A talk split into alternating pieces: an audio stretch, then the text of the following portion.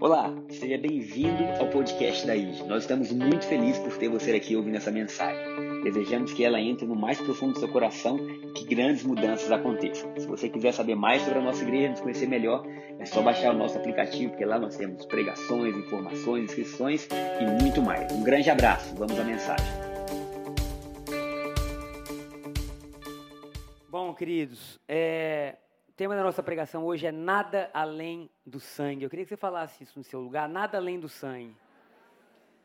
E hoje, meu, minha motivação e meu objetivo é nos lembrar quem nós somos em Cristo Jesus e fazer com que a nossa fé esteja cada vez mais apoiada no que Deus tem para a gente. Amém?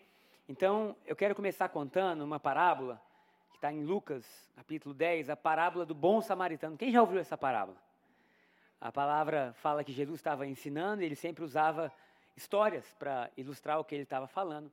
Então ele fala de um homem que estava viajando e esse homem entra numa estrada, naquela estrada ele é agredido, ele é espancado, ele é deixado à beira do caminho.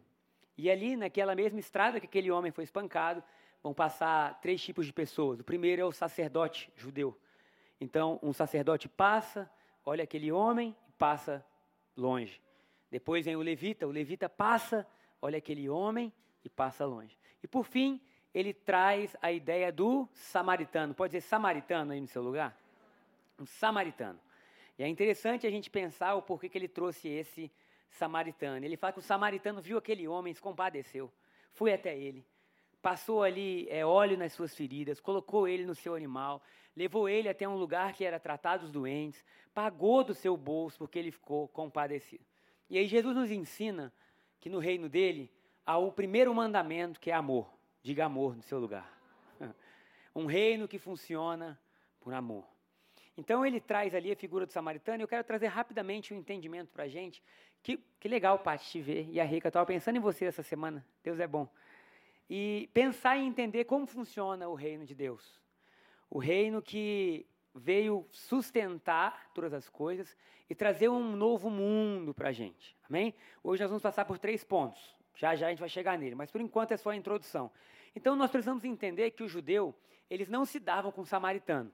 Eles não gostavam um dos outros, mas mais do que isso, às vezes eles odiavam uns aos outros. Então você imagina que agora vem um rabi, um mestre, e ele começa a falar para o povo judeu que existiam pessoas boas do outro lado. Talvez seja um bom momento para a gente falar isso aqui no Brasil. Um momento de meses de, às vezes, luta e a gente não consegue enxergar. E o evangelho está acima disso tudo, amém? Quero deixar bem claro que a gente vota, a gente é cidadão, nós temos nossas preferências, passado, história, paradigmas, mas acima de tudo há um reino sempre eterno que de eternidade a eternidade continua funcionando e o que rege as nossas vidas, por mais que a gente tenha interferência, é claro que qualquer tipo de governo muda um pouco como a gente vive, mas o governo que determina como nós vivemos é um governo celestial. Por isso que nós somos chamados cristãos, somos pequenos cristos. Essa tem que ser a nossa fé. Amém? Então ali está Jesus falando com aquele povo.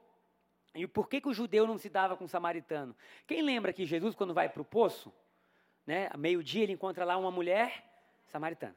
E ela fala assim com ele: Como que você, sendo homem, fala comigo? E pior, você é judeu e fala comigo que sou samaritano? Então eles não se davam mesmo. Porque o judeu considerava o samaritano uma mistura. Então o sangue samaritano para o judeu era um sangue impuro. Então o judeu olhava para a história de Israel e dizia: esses samaritanos são aqueles que nos abandonaram no decorrer da nossa história, quando Israel foi dividido em reino norte e reino sul, no governo de Salomão. O reino sul continuou honrando os, os, os preceitos de Davi e de Moisés, e o reino norte se perdeu.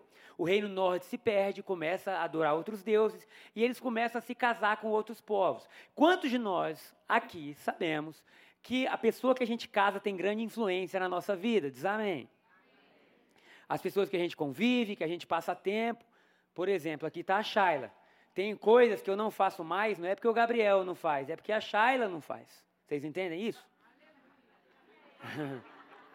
e tem coisas que ela não faz, não é que ela não faça, é que ela não faz, né? Então, a gente, quando se casa, a gente começa a ser moldado, porque a convivência gera uma influência e a gente passa a, às vezes, mudar o estilo de roupa, de fala e por aí vai. Mas o que acontece com o povo judeu, quando a gente muda para melhor, é maravilhoso, não é verdade? Mas e quando a gente casa com pessoas que não têm a mesma fé, os mesmos princípios, o mesmo padrão? Eles começaram então a perder todo o norte que tinham para a vida deles. E o povo que continuou sustentando aquilo, de forma mais veemente ou por mais tempo, começou a considerá-los impuros. E aí a impureza, querido, eu quero trazer isso para o nosso cenário atual. Porque de quatro em quatro anos, o, o Brasil vive essa, essa, essa luta. Né? Essa luta de, puxa, eu sou isso, eu sou aquilo, se você não é isso, não fala comigo. Mas beleza, para o judeu não tem a ver com a camisa que veste. Para o judeu tinha a ver assim, o seu sangue está impuro. Então, você pode fazer o que for, pode falar o que for, pode mudar o que for, que você para a gente continua sendo impuro. Vocês já imaginaram que é isso? Você considerar uma pessoa impura pelo que está dentro dela, correndo nas veias. Então, para o judeu, o samaritano era impuro porque eles estragaram tudo. E mais do que isso. Então, o primeiro ponto era o sangue do samaritano era impuro. O segundo ponto é que os samaritanos, então, excluídos de tudo aquilo, começaram a criar um lugar próprio de adoração. Aí o judeu fala: agora pronto, casaram com quem não devia, trouxeram dificuldade para o povo, criaram um novo lugar de adoração. Vocês lembram que a samaritana falou: qual é o lugar certo de adorar? É em Jerusalém ou no monte que os nossos pais falam? Porque tinha uma guerra entre Israel e Samaria, qual era o lugar certo para se adorar. E além disso, ainda existia uma grande perseguição, perseguição de um com o outro. Logo, se você passasse numa estrada de Samaria, podia ser perigoso, porque o ódio estava levando a, a ações que eram ruins. Beleza. Tendo dito isso, vem um homem chamado Jesus. Quantos são gratos por Jesus? E ele começa a remodelar vida. E aqui, como igreja, nós não estamos aqui para pregar no domingo ou para dizer que a ID é o que faltava na sua vida. Não é. O que faltava na sua vida era um homem chamado Jesus.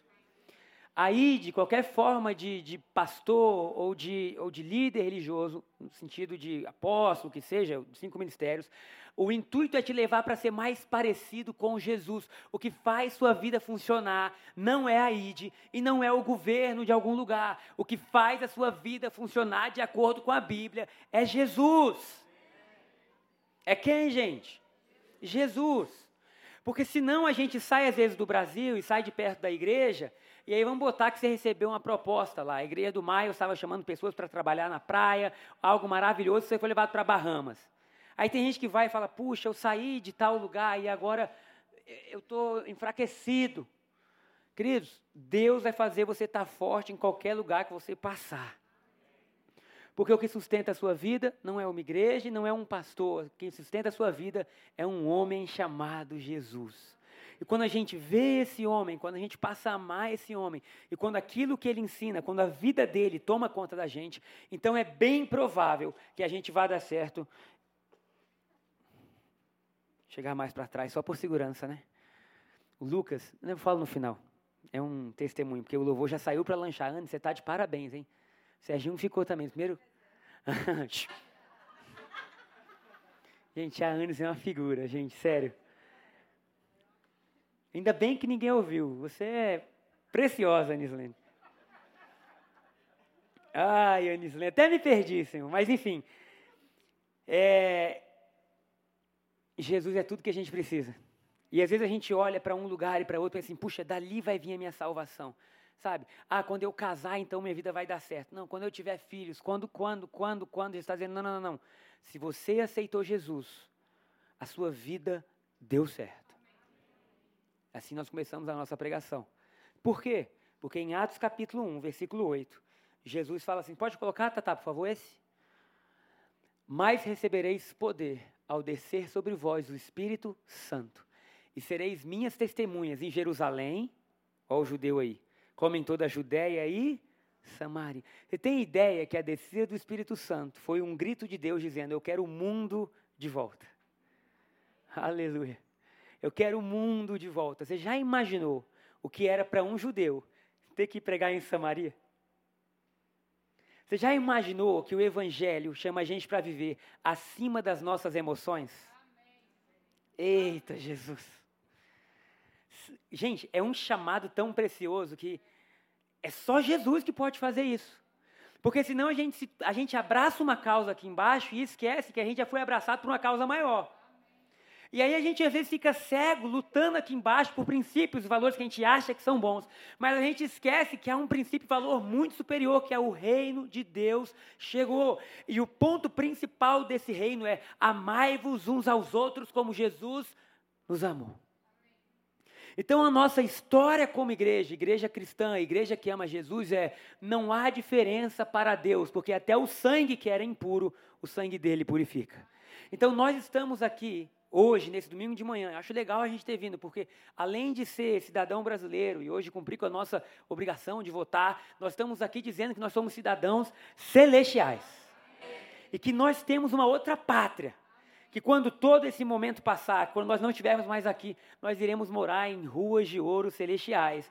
E lá, queridos, não tem votação. Lá não tem, vota em quem? Deus ou Miguel? Vamos votar em Jesus ou no Espírito Santo? Não, queridos, o reino de Deus tem um rei.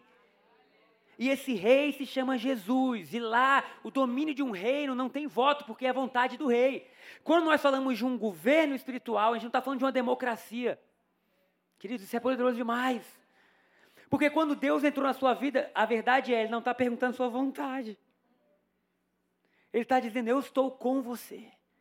E eu sei que pensamentos que eu tenho a teu respeito. Então, queridos, glória a Deus. Quero deixar claro: se um sistema político pudesse restaurar a nossa vida, Deus tinha mandado mais filósofos. Mas não tinha como restaurar a nossa vida. Quando Deus pensou na restauração do homem, Ele falou: a única forma de restaurar o homem é enviando a mim mesmo. Oh, glória. Então, nós estamos aqui, eu sei que é importante para a gente. É uma época onde todo mundo tem que ter coração e paz e lembrar quem nós somos. Porque senão a gente vive uma guerra que, que não acaba e nunca vai ter fim. Então, como igreja, nem sempre é fácil a gente saber no que se posicionar, no que não se posicionar, no que falar, no que não falar.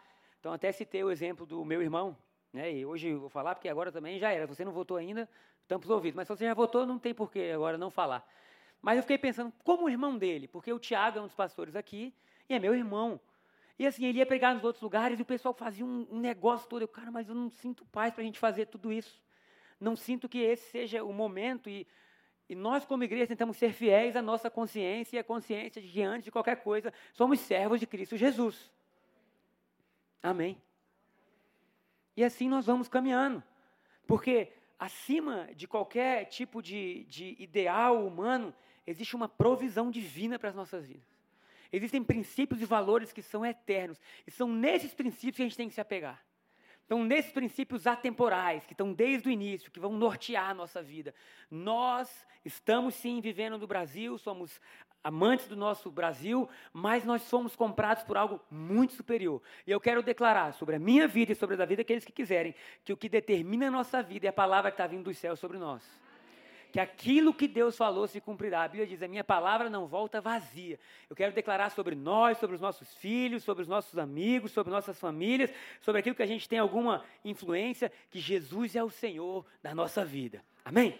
Então, amém. Nós chegamos a esse ponto onde o Evangelho ele traz um, um, um, o príncipe da paz uma harmonia onde agora a gente pode voltar a ter vida e não voltar a ter vida por nenhum outro motivo, a não ser porque Jesus vive em nós. E esse Jesus vive em nós, queridos, tem que mudar o nosso dia a dia.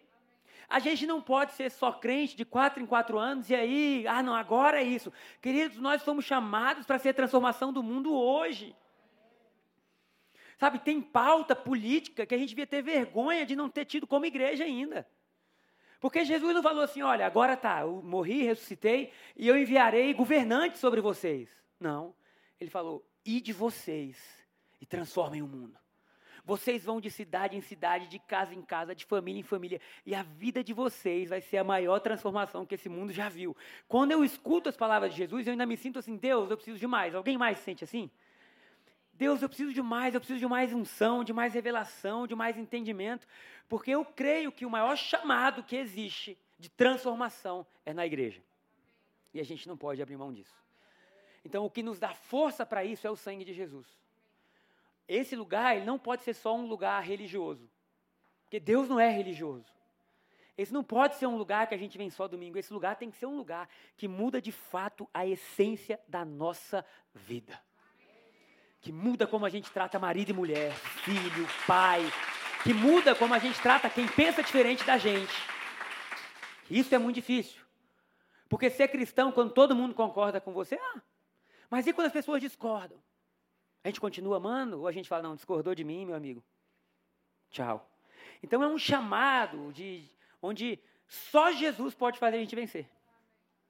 Só Jesus pode fazer a gente vencer. Então vamos lá. Nada além do sangue.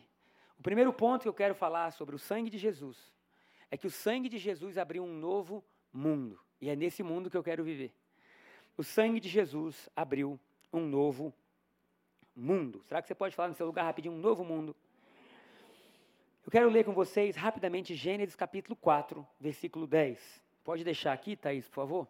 Eu vou contar a história de dois irmãos, os primeiros que existiram na Bíblia. E, queridos, deixar bem claro, a Bíblia é um livro muito lindo e é perfeito. Mas na Bíblia existem vários momentos onde nós vamos ter que resolver problemas. Amém?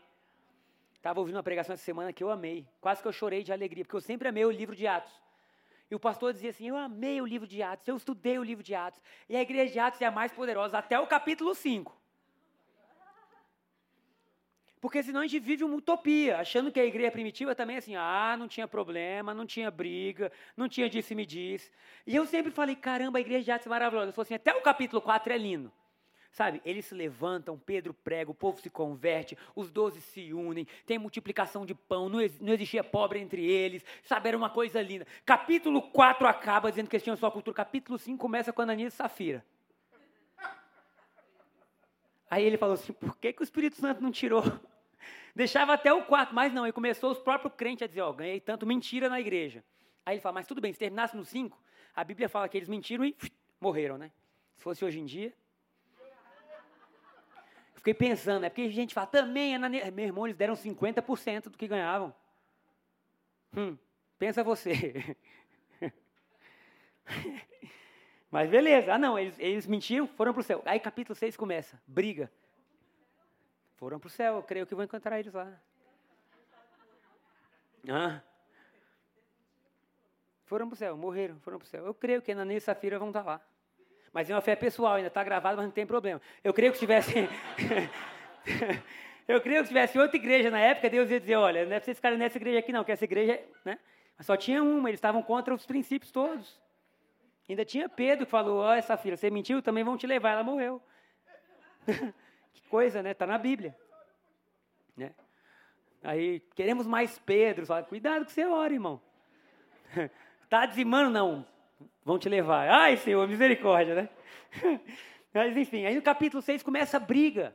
Querido, briga dentro da igreja. Fala, cara, não é possível. É possível. E o que, que eles faziam? Vamos levantar diáconos, vamos começar a melhorar. Porque a questão do reino de Deus ter vindo não quer dizer que a gente não vai ter que lidar com um dia a dia que requer cuidado, requer atenção. Então, que bom que nós estamos vivos. A questão é como nós resolvemos isso. Amém?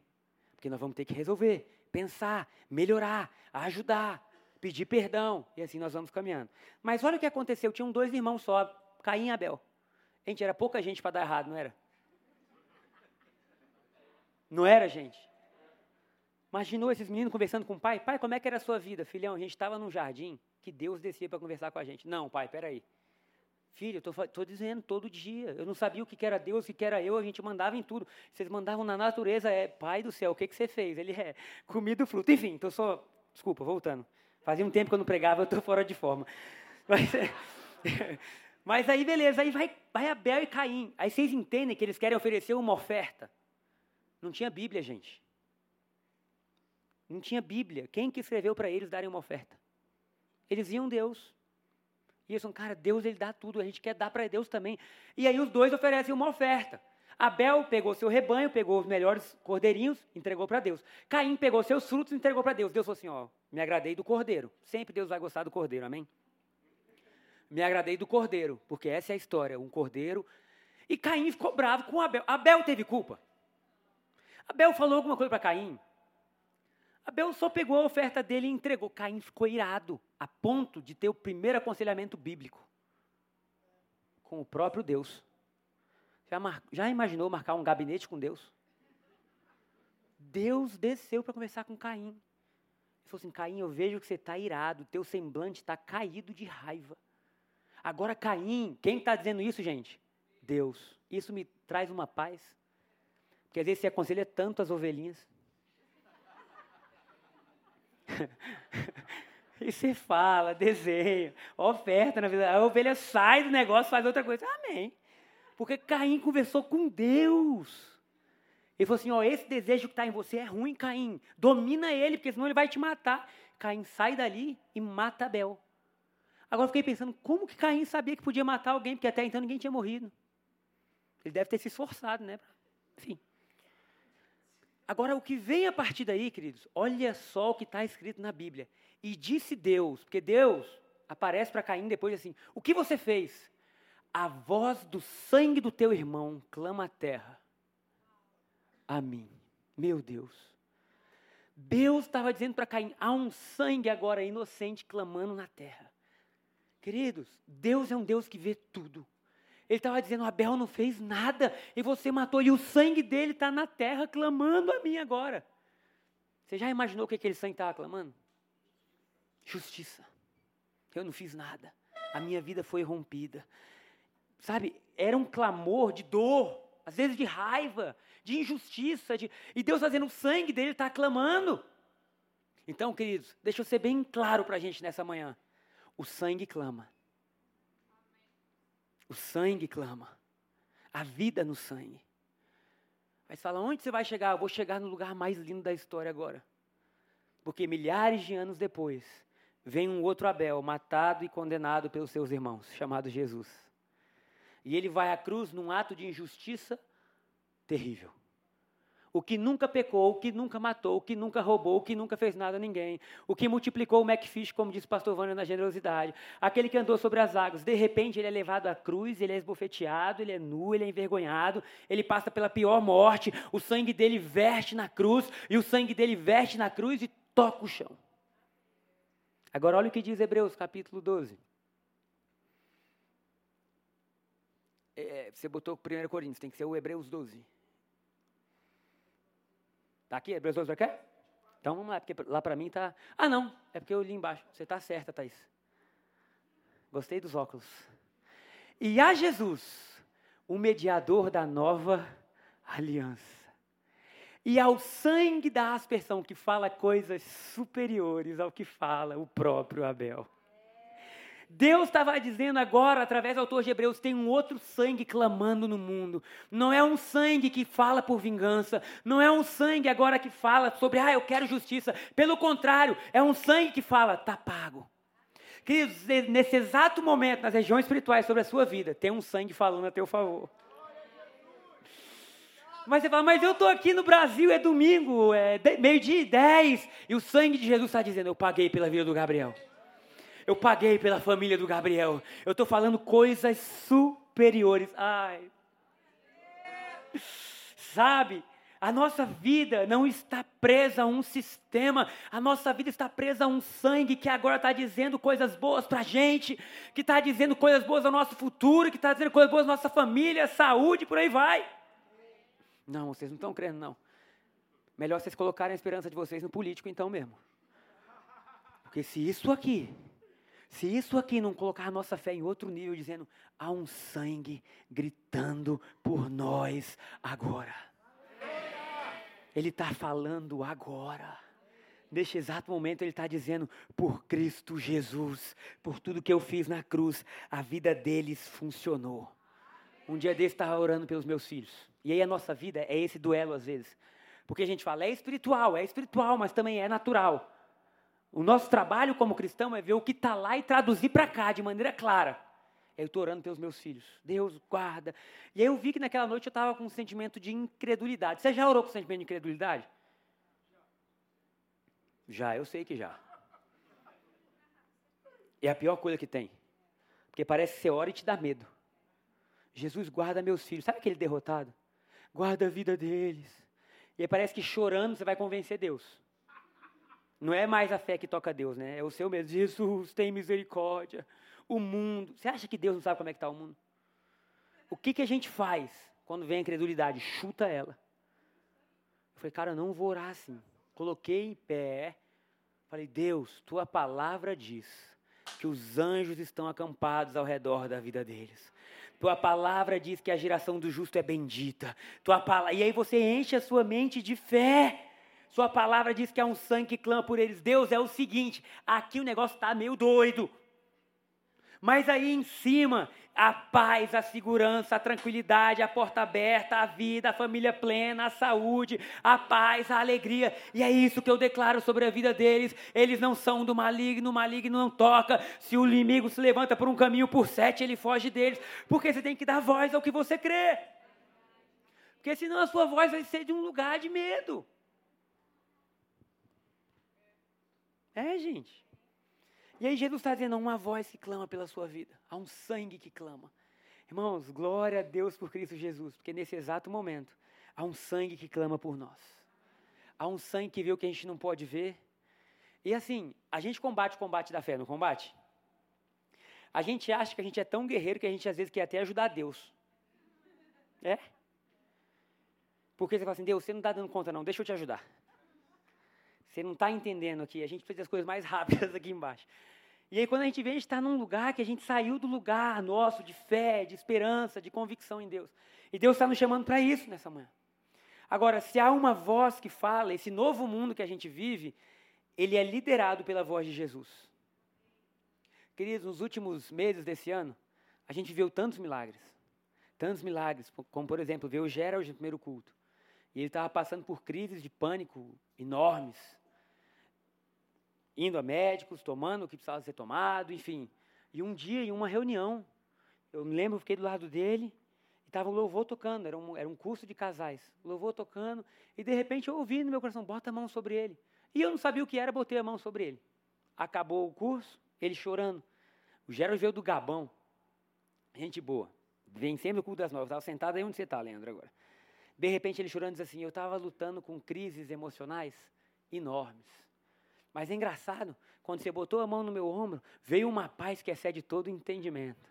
E naquele momento, eu sabia, e sabia, e sabia que eu estava curado.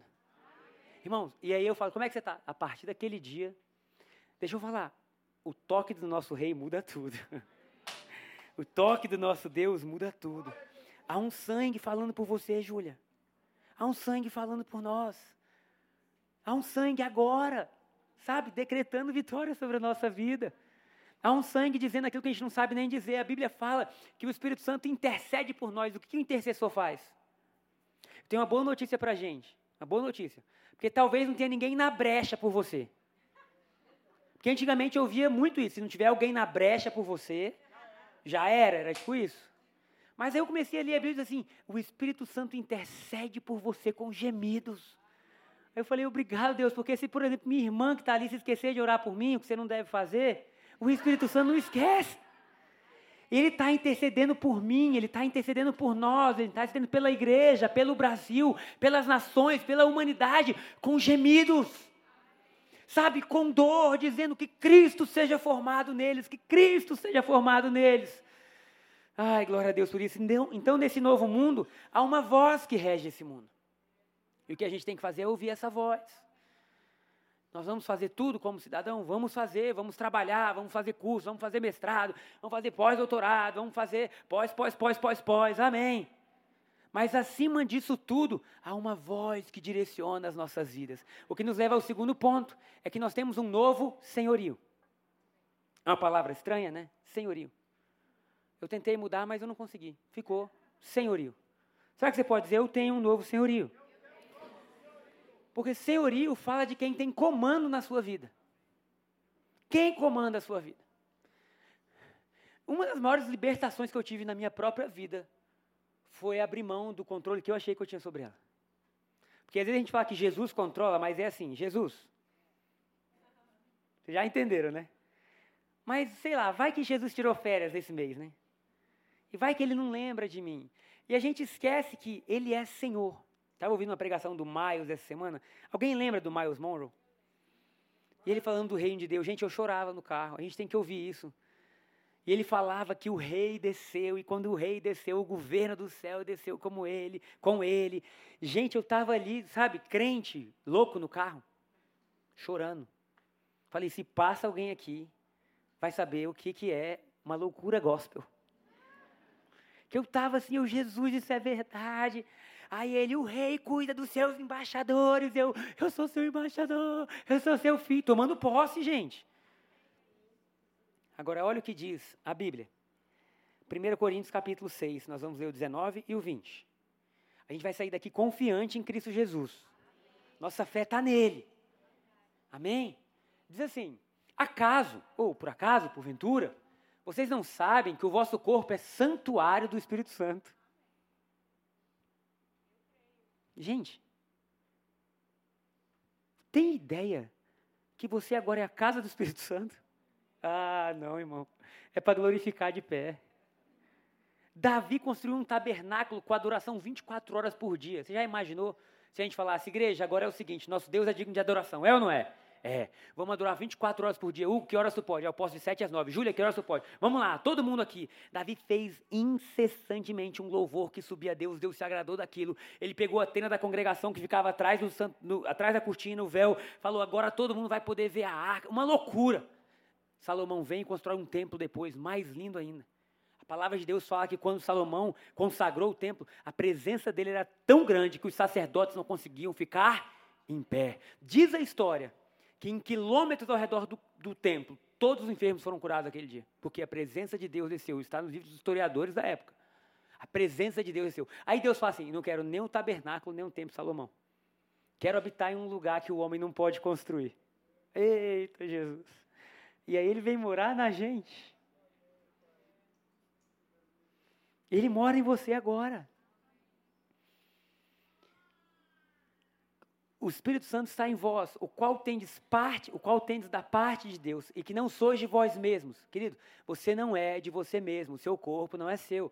Por isso, jovem, cuidado com o que você faz ou deixa de fazer com o seu corpo.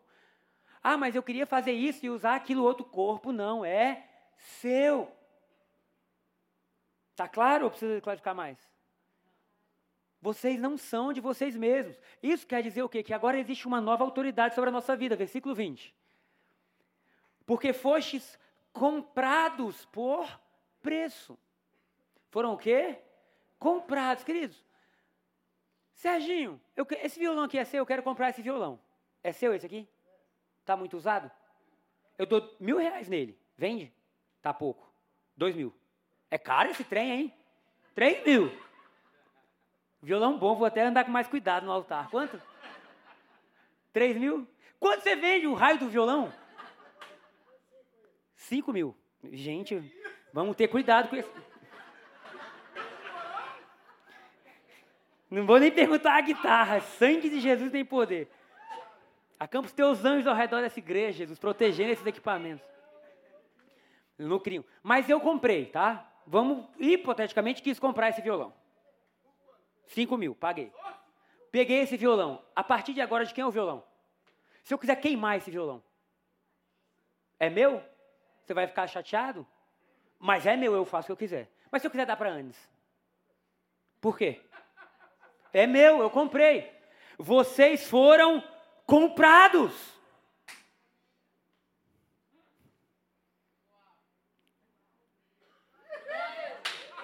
Cara, Deus comprou a gente. A gente é de Deus. Sabe por quê? É porque a gente vive no Brasil e a gente fala, ah, eu fui comprado. Esquece o que você vê espiritualmente falando. Há um mundo, há um universo de força do bem que é Deus e do mal que é o diabo. O homem pecou e o ser humano espiritualmente se tornou escravo. Alguém tinha que pagar. Alguém tinha que comprar. E aí Deus fala assim: Olha, eu vou comprar vocês. Mas a partir do momento que eu comprar vocês, vocês são meus. A boa notícia é: não tem ninguém melhor para você pertencer do que quem te ama. Obrigado, Jesus. Aí ele fala assim: agora, pois, glorificai a Deus no vosso corpo. Agora, como que a gente foi comprado? Vamos lá, o livro de Pedro, Thaís, por favor. 1 Pedro 1,18. Sabendo que não foi mediante coisas corruptíveis, ou seja, Pedro está nos ensinando que não foi com coisas corruptíveis, não foi com dinheiro, não foi com joia, não foi com pedra preciosa. Como prata ou ouro que fostes resgatados do vosso fútil procedimento que vossos pais os legaram. Olha o versículo 19 agora. Consegue botar o 19 para mim? Já saiu aqui? Mas pelo precioso sangue, como de cordeiro sem defeito e sem mácula, o sangue de Cristo. Como a sua vida foi comprada, ou pelo que a sua vida foi comprada? Pelo sangue de Jesus. Então eu quero deixar bem claro aqui algo. Qual é o seu valor? Não é possível.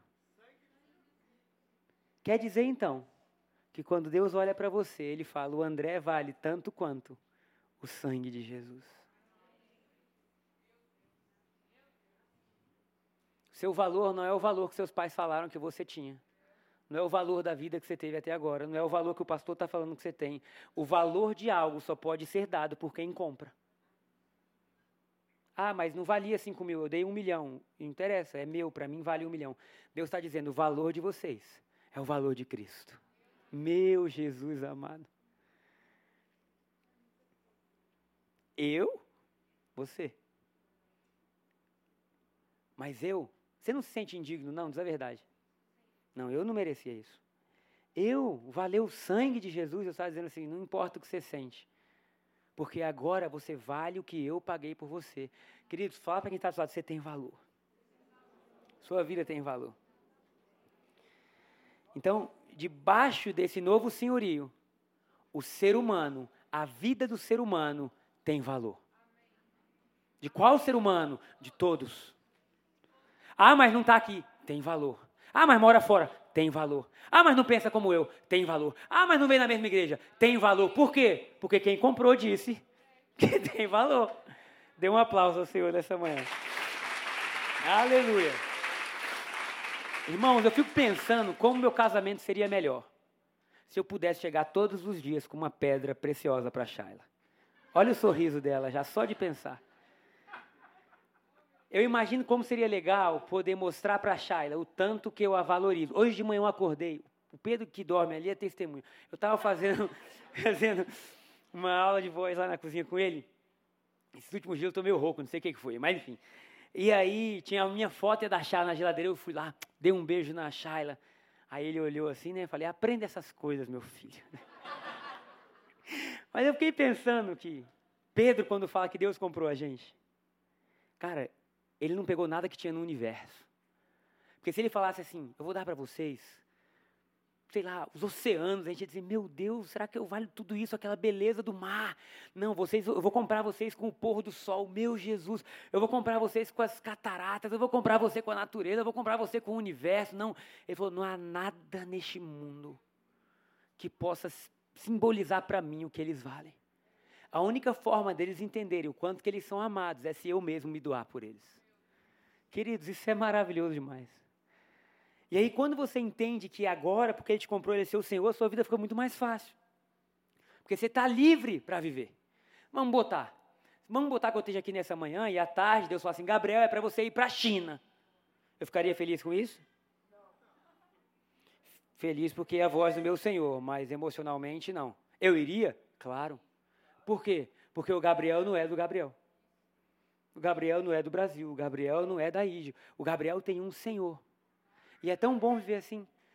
Porque quando a gente entende que Deus é o nosso Senhor e Deus nos ama e Deus ele cuida da gente, a gente pode descansar. Ai, minha fé está em Cristo. Canta, Anis. Quando eu canto é para você cantar e não eu. É isso. Né? Jamais me deixará. Então a gente sai de um lugar, a gente não quer fazer igreja, gente. Que mané fazer igreja? Ah, mas vocês sabiam que domingo passado teve mais de 200 crianças aqui? Sério. E sabe o que isso quer dizer? É um número que vai ter que expandir a igreja. Mas sabe o que mais isso pode dizer? Que nós temos o privilégio de poder ensinar Jesus para 200 crianças. E se um dia não existir ID, não existir igreja, não existir ID Kids, mas essas 200 crianças estiverem amando Jesus, sabendo que são dele, tudo valeu a pena. Porque para Deus ele para o mundo inteiro. Por um. Ah, glória a Deus. Vamos lá, para o último ponto, vamos terminar. Não se empolguem, queridos. Então a gente tem um novo mundo, um novo senhorio. Como o Tiago fala que todo pastor batista, por mais que a gente não seja batista, tem três pontos. O último é uma nova vida. Que Deus nos deu uma nova vida. Que bom viver essa nova vida.